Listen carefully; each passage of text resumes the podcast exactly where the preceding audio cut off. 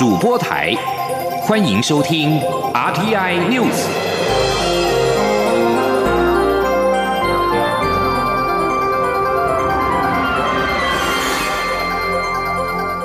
听众朋友您好，欢迎收听这节央广主播台提供给您的 RTI News，我是张顺祥。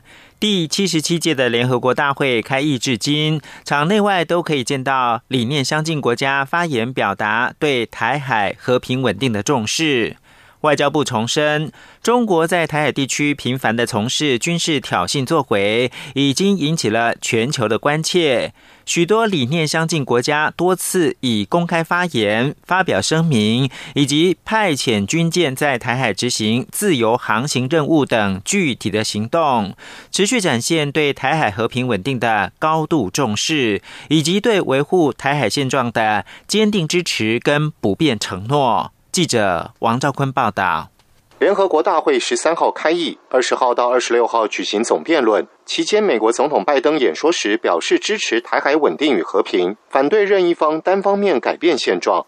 随后，G7 外长及欧盟高级代表发表联合声明，其中针对中国指出，G7 国家与欧盟反对片面改变现状，重申台海和平稳定的重要性，并呼吁以和平方式解决两岸问题。不仅如此。英国新任外相科维利在纽约分别会晤中国外长王毅及美国国务卿布林肯，向王毅表达对目前台海紧张情势的严正关切。与布林肯会晤时重申，英国对台海及其他区域和平稳定的承诺不变。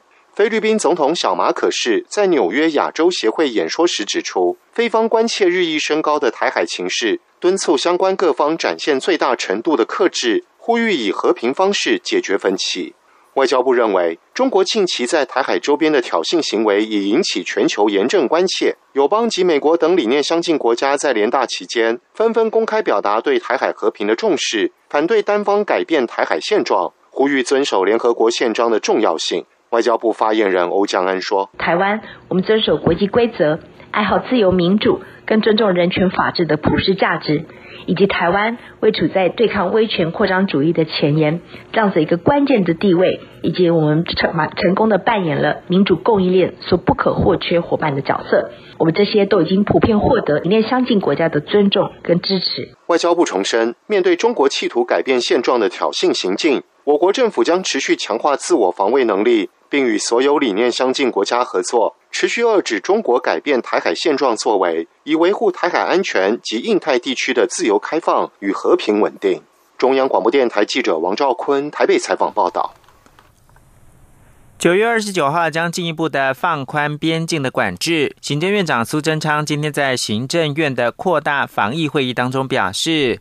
国境将朝向更开放的目标前进。他感谢交通部、民航局跟观光局在过去这段期间恪尽职守，为国门把关。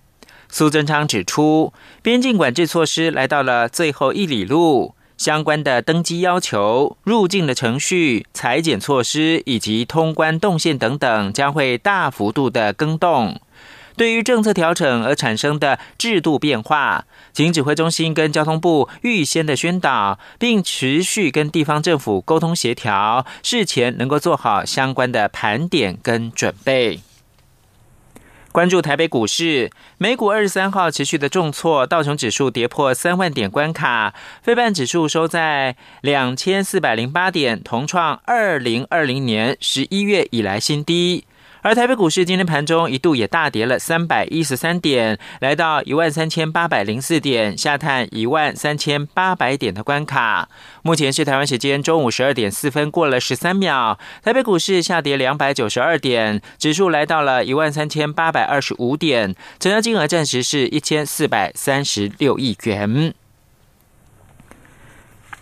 多个教育团体跟烟害防治团体今天上午一同举行记者会，强调电子烟在校园泛滥，全台湾一共有七点九万名的国高中生正在使用电子烟，呼吁立法院要尽快通过已经十五年没有修正的烟害防治法，让青少年能够远离电子烟的危害。请听央广记者刘品希报道。延宕多年的烟害防治法修正草案，目前仍在立法院待朝野协商。行政院版本一开一禁，全面禁止电子烟，但开放加热烟。朝野对于一开一禁或双禁意见仍分歧。救救青少年！救救青少年！禁止电子烟！禁止电子烟！立即修法！立即修法！勿再拖延！勿再拖延！三十四个教育团体跟董事基金会二十六号上午举行记者会。具有家长及学生双重身份的林山如说：“他在二零一八年大学入学时，班上只有两位同学吸烟，但今年六月毕业时，班上三十个人，竟有八成以上，二十五人都在吸食电子烟。”台北市家长会长协会理事长周继平表示，才一开学就有许多国高中生家长向协会求助，表示孩子说班上大家都在抽电子烟，而学长姐就是供应商，政府应该尽快修法，杜绝电子烟非法贩售。电子烟现在并没有合法的进口管道，并不是能够合法贩售，但是我们看到我们的学生、我们的高中生人手一支。我常常好奇的问说：“你怎么买来的？”他们不会告诉你，但是这就是地下交易。既然是地下交易，我们就应该杜绝。董事基金会烟害防治中心主任林清丽表示，英美两国开放成人使用电子烟，结果导致美国青少年大流行，共有五百三十万名青少年使用电子烟。二零一九年更爆发电子烟相关肺伤害，近三千名青少年送医救治，其中六十八人死亡。英国青少年使用电子烟的人数也在短时间内翻倍，常态使用的学生高达百分之十。台湾儿科医学会副秘书长、三总小儿科部主任陈锡洲指出，无论哪一种烟品，都含有尼古丁。电子烟添加各式香精，诱使青少年尝试。许多电子烟液含有高浓度尼古丁盐，作用更强，浓度更高，吸收更快，更容易上瘾。一旦停用，就会产生戒断症状，变得焦虑、易怒，注意力无法集中。更重要的是，会严重影响青少年脑部发育，甚至造成大脑的永久伤害。教育团体跟董事基金会呼吁立法院一开议，尽快在本会期完成烟害防治法修法，不要再拖延。央广记者刘品熙在台北的采访报道。蔡英文总统今天出席二零二二师铎奖表扬大会，感谢所有老师近年因应疫情变化，共同守护学生的健康安全。他表示，现在边境逐步的解封，请老师们继续落实校园的防疫指引，一起努力，稳健的迈向正常的生活。而今天获奖的老师，每个背后都有动人故事。陈国伟报道。今年共有七十二名师长获颁教育界最高荣誉师铎奖。台北市石牌国中老师林连煌表示，他很重视角落里的孩子，因为当年他在国中小阶段并不是一个能获得老师关注的好学生，所以了解这些孩子那种期盼得到关怀的渴望。他说自己在小学一年级什么字都不会写，数字也不会算，学校老师开会决议将他送到启智班，结果因为嘉义地区只有嘉义市有启智班，嘉义县没有，因此。没入班那天，我还很高兴的回家跟我爸爸说，全班只有我有资格去启示班。那天，我爸爸刚好在这个正牛休息的地方，咱们整理这个牛粪。他一记起来，一巴掌打过来的时候呢，我都还记得那时候倒在这个牛的旁边，那个牛粪的味道，然后或者父亲的这种生气的这种感觉啊。到现在印象都很深刻。林天煌的爸爸在他读国中时过世，在国中毕业时，老师还跟他说：“你是个没有前途的孩子。”他还一度需要玩赛歌来改善家计。直到后来遇到沈吉木老师对他的关心，让他人生有所转变。之后也拍摄纪录片，记录自己从启智班到成为老师的人生历程，并在公视播出。近年也陆续获得本土语言杰出贡献奖和台湾文学奖。另外，台中市富春国小校长李秀英透露，他现在会在学校全面推展童军教育，就是因为当年九二一大地震，他住的台中王朝倒塌，他运用成人节让一家三口平安得救。我们房子已经倾倒了，前门打不开，刚好后门那边有只剩下一个绳索下来，那么我们就爬出了铁窗，然后就想说，哎，我先下去哈，因为我学过童军教育的时候，就用成人节绑住自己。富春国小也在李秀英的领导下大幅增班。李秀英指出，她在二零一五年来到富春国小时，全校只有十二班两百多名学生。后来透过竞争型计划，获得设置制造教育及科技中心的机会。这也是当时全国第三所小学，全台中市第一所的制造教育及科技中心，因而翻转教育，也吸引了家长目光，促使跨区就读。全校在这学年度已经有十七班四百七十名学生，并连续获得台中市。教育局学校行销评比第一名或第二名的肯定。中央广播电台记者张国伟台北采访报道。五党籍立委林长佐今天邀请赞助台湾民防事务的联电前董事长曹新成跟青年参政者跨世代对谈，分享对民防的看法。曹新成表示，台湾要团结抗中，这不是统独问题。请听记者刘玉秋报道。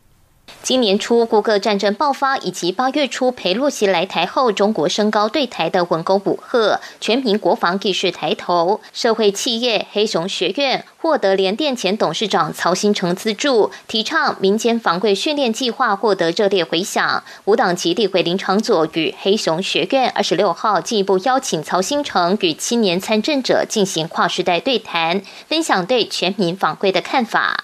黑熊学院共同创办人沈博阳引言时表示，五个战争爆发至今已进入泥巴战，他们的国土防卫军或民间勇士究竟如何抵抗俄罗斯入侵？有何政策值得台湾学习？这已经是全民运动。为此，黑熊学院推动在战争时，我是谁？我在哪里？我到底应该做什么？面对百分之九十五不需要到前线作战的非战斗人员，如何让后勤稳定？每个人都要就自己的战斗位置，确保假消息不会扩散，确保台湾不会投降。曹新成则指出，台湾处于受中共威胁的战时状态很久了，中共对台渗透、认知作战多年，他必须。呼吁台湾人要团结抗中，因为这不是统独问题，而是善与恶、野蛮与集权、恢复尊严、人权的问题。面对中共亲门踏户，台湾人必须保护我们得来不易的公民地位。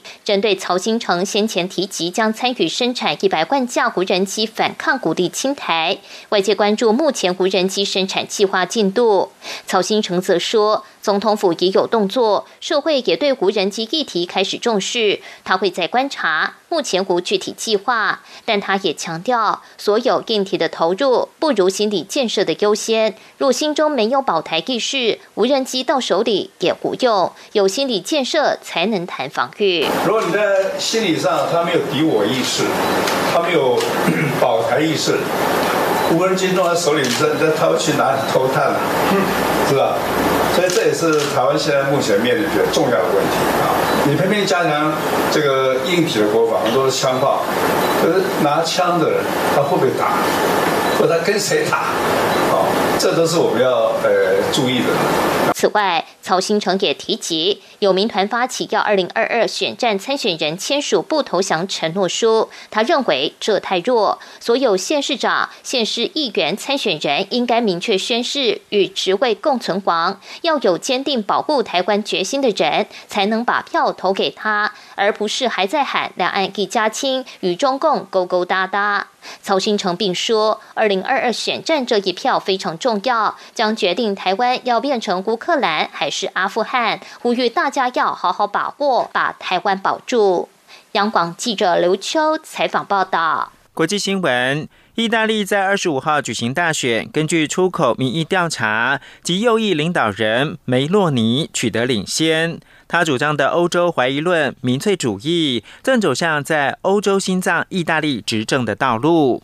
梅洛尼领导的意大利兄弟党根源于法西斯主义，过去从未执政。但目前看起来，连组建自第二次世界大战期间独裁者，也就是墨索里尼垮台以来，意大利最右翼的政府。而他曾经表示，如果能够领导新的政府，将跟台湾推动更多的双边合作。以上新闻由张顺祥编辑播报。大家好，我是马街儿童医院彭纯之医师。为了建立安心的学习环境。请同学落实勤洗手、戴口罩，生病不到校。在校期间，请定时清消环境与设备器材。使用空调需搭配对角开窗，确保通风。用餐前正确洗手，用餐期间不交谈。校园防疫不松懈，安心学习有保障。以上广告是由教育部提供。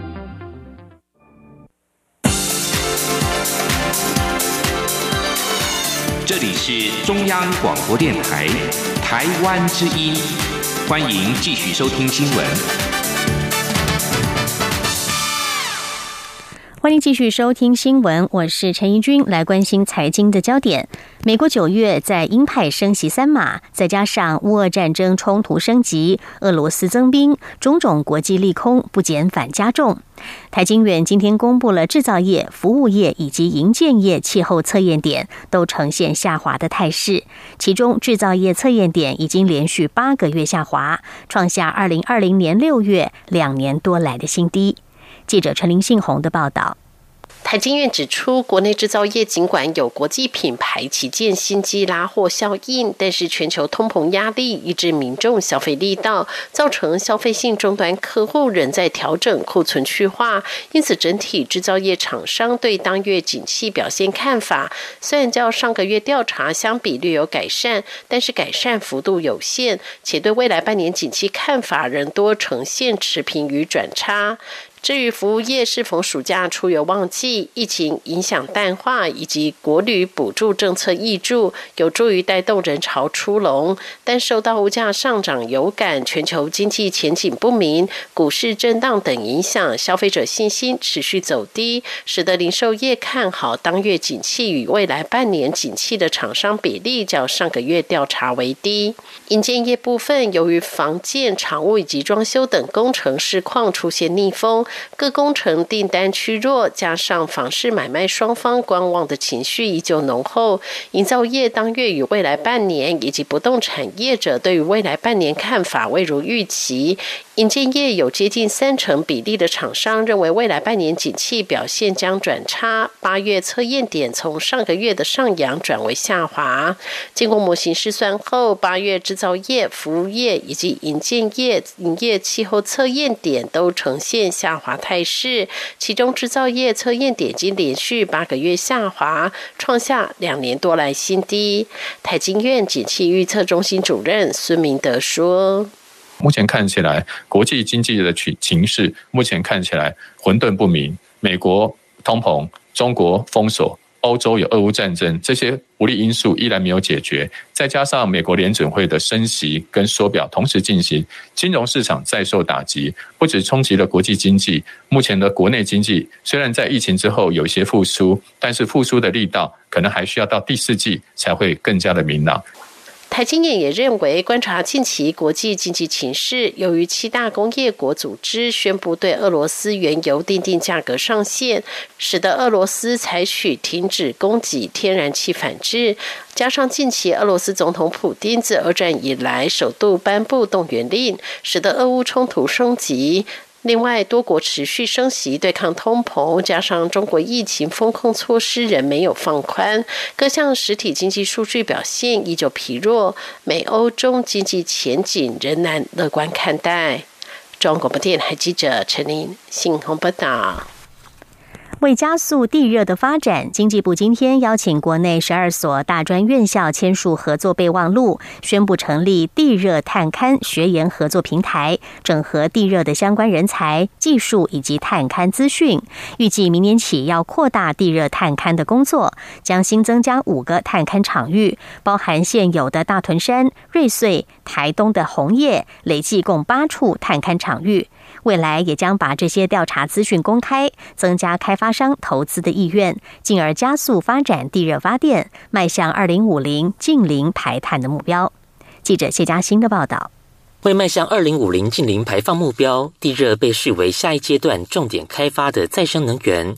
不过，因地热开发的前期探勘具有高度不确定性，经济部为加速地热发展，宣布由地质调查所领军，整合国内十二所具有相关科系的大专院校，于二十六号签订合作备忘录，成立地热探勘学研合作平台，分享人才、技术与探勘资讯，对国内地热潜力场址做完整调查。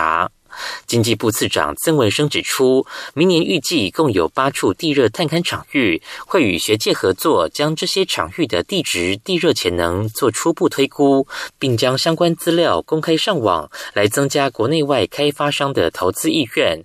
接下来则是会钻井探勘，从值的调查进入量的估算。他说。那当然，这个工作可以由政府做，也可以由开发商做。如果开发商看到这些是全面探勘的资料，他们觉得对这个资料非常有信心，他们就要开始进行后期的开发工作。政府也会直接给予支持，让他们可以直接进行。但如果还不是那么明确，我们自己评估有潜力，我们就会直接钻类似生产井的，来让具体的地热的量含量。能够被评估出来，而不只是在做初期的地质的探测。经济部地调所代理所长王永炫表示，八处地热探勘场域，除了既有的大屯山、瑞穗、台东红叶等三处外，剩下五处则暂定将从雾鹿、庐山、关子岭、宝来、古关、东埔等六处中挑选。至于经济部设定二零二五年地热发电目标二十 megawatts，曾文生则说有信心能够达成。目前设置量已有五 megawatts，而申请开发包括碳勘量也已经超过二十 megawatts。不过因地热开发仍有不确定性，像是在东部开采涉及资商，需要政府协调等。他还说，若经评估具有一定的规模量，政府就可以配合提早规划建制馈线，加速地热发电的建制。中央广播电台记者谢嘉欣采访报道。再来看，来看到的是台湾的选战话题，民众党新竹市长参选人高虹安的论文案越演越烈，最近更是衍生出了学历歧视的争议。民进党参选人沈惠宏今天批评高虹安，迄今还不知道自己犯的是态度傲慢的错误。失言之后又被说是霸凌，都是别人的错。民众党立法院党团则是批评民进党国家机器大追杀，一条龙抹黑高虹安。记者林永清的报道。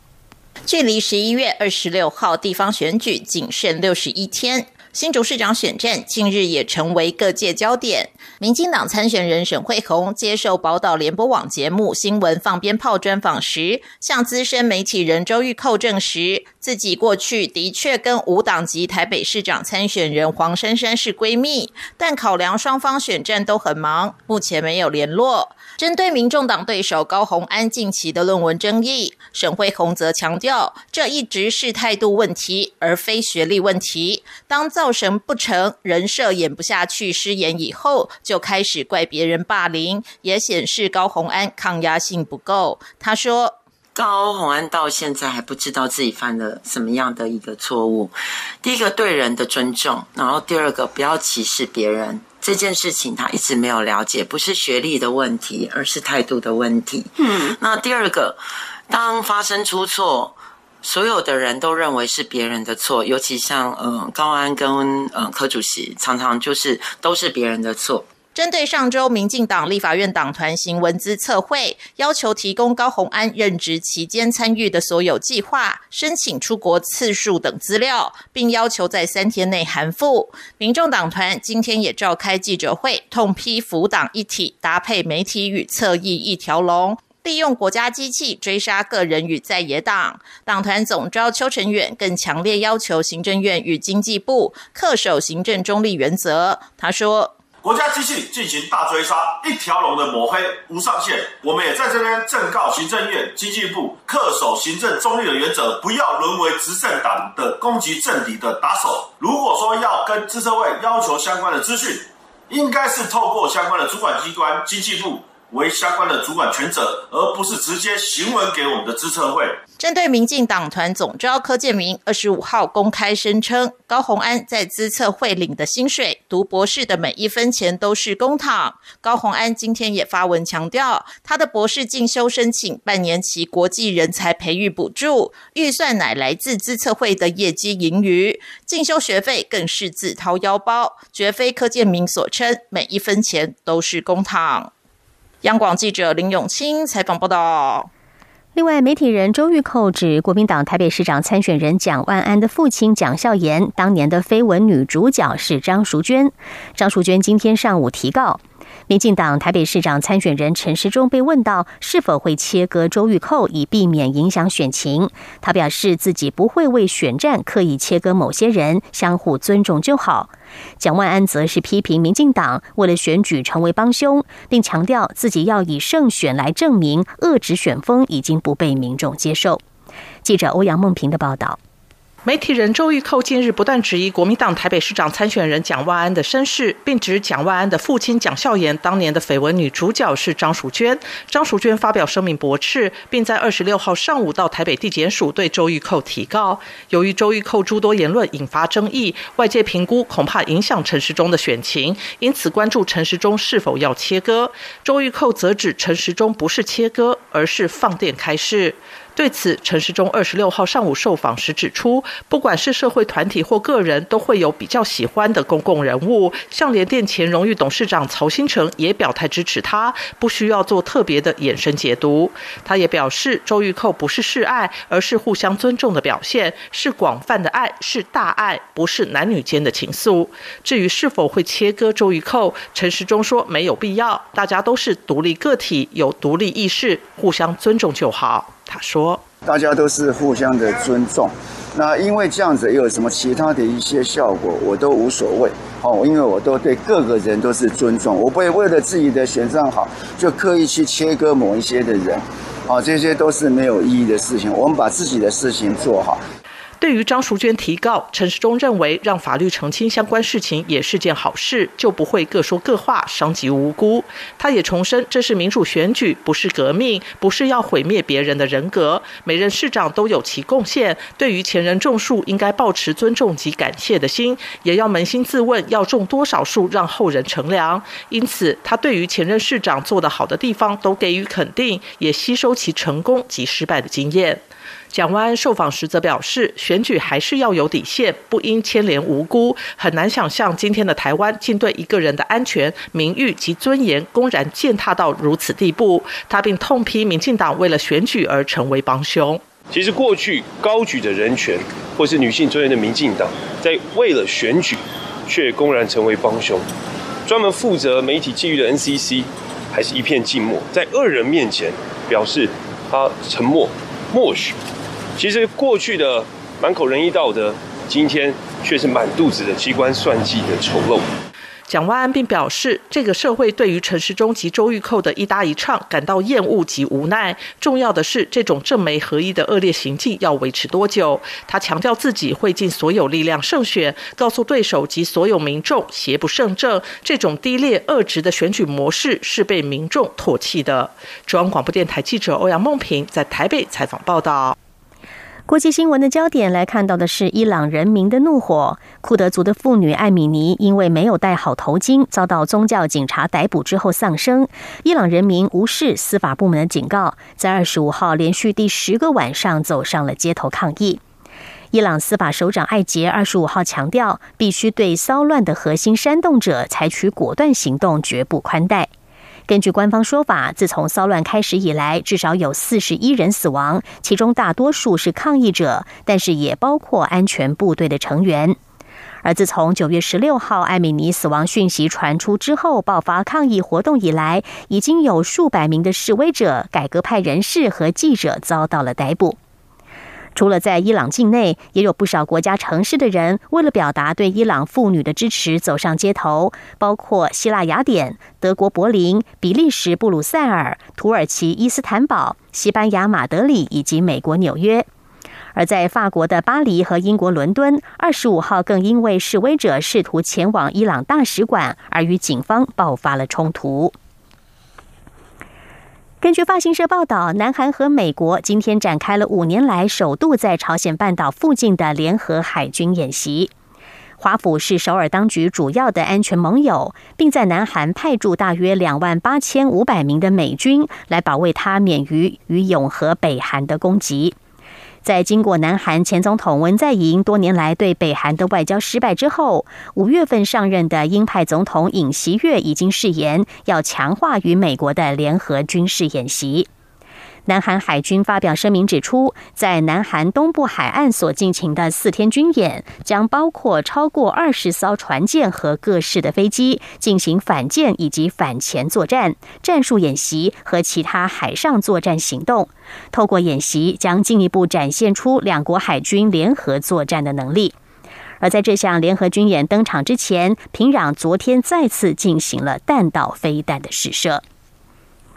以上 RTI News 由陈义军编辑播报，谢谢收听，这里是中央。